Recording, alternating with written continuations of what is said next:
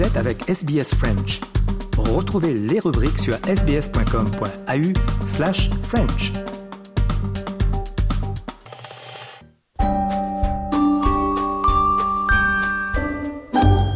Bonjour et bienvenue dans votre nouvel épisode de SBS Easy French. Ce podcast est en partenariat avec l'Alliance française de Melbourne. Chaque semaine, vous avez rendez-vous avec Easy French, votre compagnon d'apprentissage à votre rythme. Si ce n'est pas déjà fait, je vous invite à vous inscrire à notre newsletter sur le site web de SBS French pour recevoir la transcription de cette émission et de toutes les autres sur votre boîte mail tous les vendredis. Vous êtes avec Audrey Bourget et voici votre journal du mardi 25 juillet. On commence par les titres. La haute fonctionnaire qui a supervisé le déploiement du programme illégal Robodept, Catherine Campbell, a donné sa démission. Les travailleurs occasionnels australiens pourront passer à un poste permanent dans le cadre d'une refonte des lois sur les relations industrielles. Et c'est le Danois Jonas Vingegaard qui remporte le Tour de France. Catherine Campbell, la haute fonctionnaire qui a supervisé le déploiement du programme illégal Robodebt, a donné sa démission. Elle avait déjà été suspendue du département de la Défense sans salaire. La mesure avait fait suite aux conclusions accablantes de la Royal Commission sur Robodebt.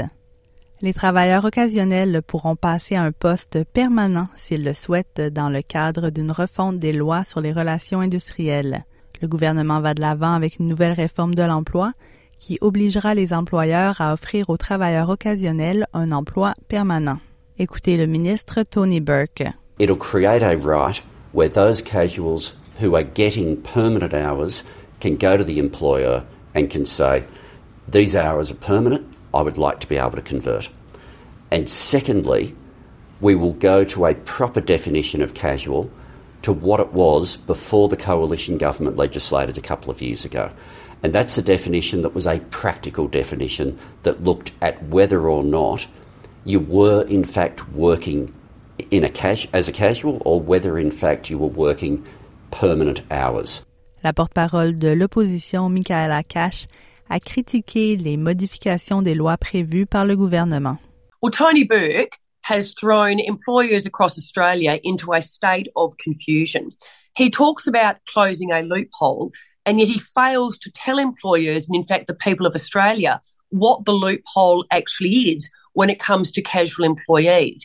If he's talking about certainty and fairness, it was the former coalition government that legislated for the first time ever a definition of casual. That is now in the Fair Work Act. So we gave the employers of Australia and the employees the certainty that they wanted. Le trésorier Jim Chalmers a annoncé que Chris Barrett serait le nouveau président de la Commission économique.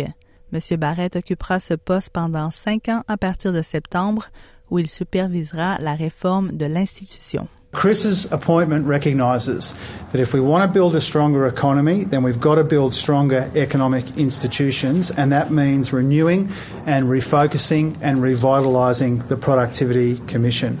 Uh, Chris Barrett is a very experienced and very well regarded economist and public servant. Le ministre de la Santé et des Soins aux personnes âgées, Mark Butler, a lancé la nouvelle campagne sur la prévention des maladies cardiovasculaires. Environ 8 millions d'Australiens bénéficieront de la nouvelle approche des essais cliniques pour arrêter les maladies cardiovasculaires. Écoutez le ministre Mark Butler. Cardiovascular disease is still the biggest killer of Australians, accounting for about one in four deaths, with an Australian losing their lives through cardiovascular disease about every 12 minutes. So there is still much to do. Noël Pearson, personnage éminent de la communauté autochtone, a lancé un appel aux partisans de la voix au Parlement, affirmant que davantage de travail doit être fait alors que le succès du référendum continue d'être mis en doute. Il dit que ce référendum est l'occasion de faire enfin des progrès. No is the default position in Australia. We've been no for 250 years. In 1788, 26 January, no. The switch was on no. 1901, when we formed the Federation, the switch was on no.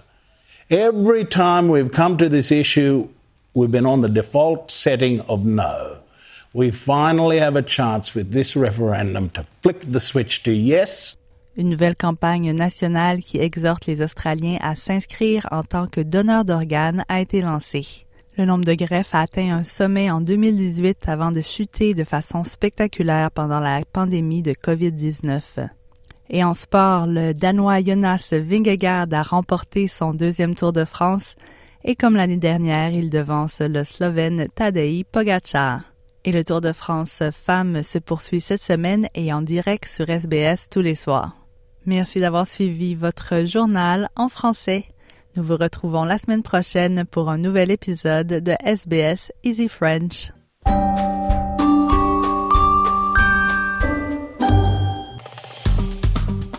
Aimez, partagez, commentez.